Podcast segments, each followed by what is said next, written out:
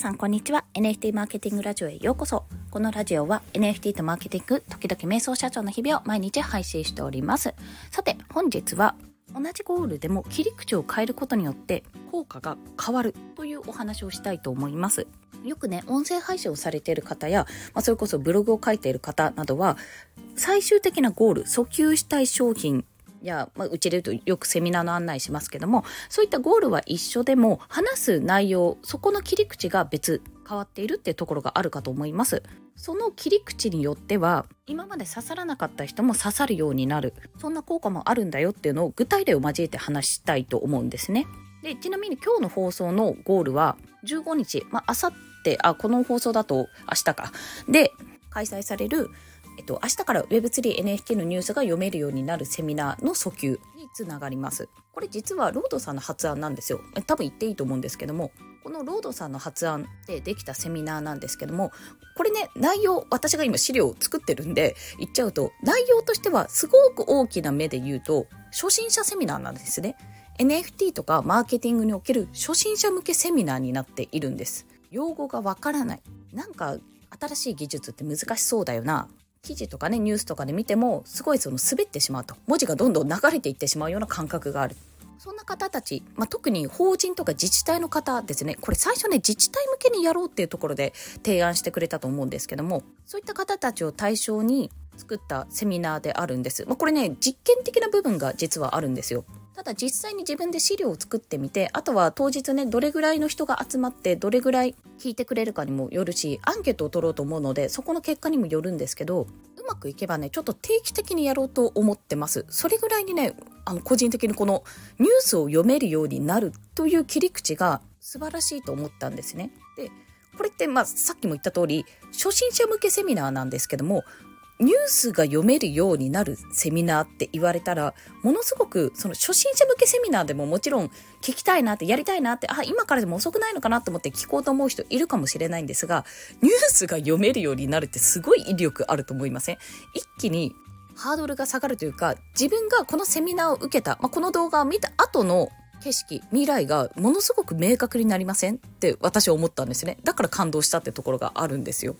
のイベントの意図としてはいろいろあったんですよ。いろいろあるんですけども、自社もしくは自治体でなんか Web3 やってみたいなとか、なんか NFT ってやった方がいいのかなって思っても、なかなかこう、いきなりじゃあコンサル頼んでみようとか、まあね、企業さんでお金があるところとかポンって出るかもしれないけども、なかなかそうもいかないよなと。しかも、自分が、これ上司さんとかの立場でですね、自分が好きでね、学びに行くんならまだしも自分は別に学びたくない。けど自分の部署でちょっとここリサーチしてって言われた時に、誰もわかる人がいない。だから人材を作りたい。そのために研修とかやれればいいけど、研修の手前でもっとライトにね、なんとなくでもいいからニュースを読めるとか分かる知識がある程度身につく用語が身につくという人が欲しいとそして、まあ、Web3 とかってご存知かもしれないんですけどめちゃめちゃニュース出るじゃないですか。私もね日々ニュースまとめてねこう調べたりしてて、まあ、また同じこと言ってるなとかここ注目なんだなとか思いながら見てますけどもニュースが全く出なかった日って多分なかったと思うんですね。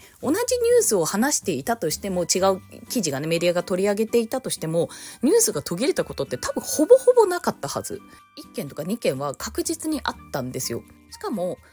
今ね、やっぱり日本国内での動きが活発化してきて、やっぱ個人のプロジェクトが2022年かに活発だったものが、どんどんやっぱ企業さんが出てきてね、2023年、2024年と、もう実証実験第2回目を行いますとか、結構大手のところとかね、日本航空さんとか、そういった発表が多い。なんか動いてるとこは動いてるんだけども、じゃあ今から動くとしたらどうしたらいいかっていう時に、じゃあ今すぐコンサルやって、自分たちが何ができるのかやって、なんてことは多分しないと思うの。企画をちゃんと立てなきゃいけないと思うの。でもその前にニュースが読めないんですよ。専門用語が多すぎて。あとはもうさっきも言った通り、2022年に個人のプロジェクトが、がって言った話が、2023年には企業さんがって話になって、もう、けがわかんないじゃないですか。え、なんで1年でなんでこんなに変化してるのっていう状況になっているわけですよ。で、海外なんてもっと激しいですし、そういったことを踏まえると、リサーチをするためにも、あとは少しでもハードルが下がるようになる。まあ、ちょっとこれを受ければ、少なくとも、なんだね、こんな企画ができる、こんなことができるってことは、まだまだ思い浮かばないかもしれないけども、少なくとも自分の中である程度の理解ができる。ちゃんと欲しい情報が取得できるっていうような状況になる。そういう人が増えることが多分望ましいと思うんですよ。自分はそれを受けなくても、まあ受けてくれた方が嬉しいですけど、受けなくても誰かに知識をつけてもらって、その人が動いてもらえるようになる。そんなセミナーになれたらいいな、というふうに思ってるんですよね。それがお試しでできるのであれば、今回だと無料ですし、非常にいいのかなっていうふうに思っているんですよ。ここでニュースが読めるようになるっていう具体的な行動というか未来の姿ですよね。めちゃめちゃ大きいですよね。結局何をするにしてもリサーチが必要で、こんなことやりたいって思っても競合がいるかもしれなくて、でも調べてもよくわからないなんてことになったらダメなん、ダメなんですよ。ダメじゃないですか。だからこそ、リサーチをするために、リサーチができるようになるためにもニュースを読みたい。で、そのニュースが理解できるようになるためのセミナー。っていうところを提供することで、これ、ただの初心者向けセミナーよりもぐっと切り口を変えたことで、対象者が絞れたことで、分かりやすくなったと思うんですね。何が言いたいか、ロードさんすげえっていう話ですよ。多分ね、同じような切り口いくつか作れると思うんですよ。最終的なゴールが一緒だとしてもいろんな切り口でこれは言えるはず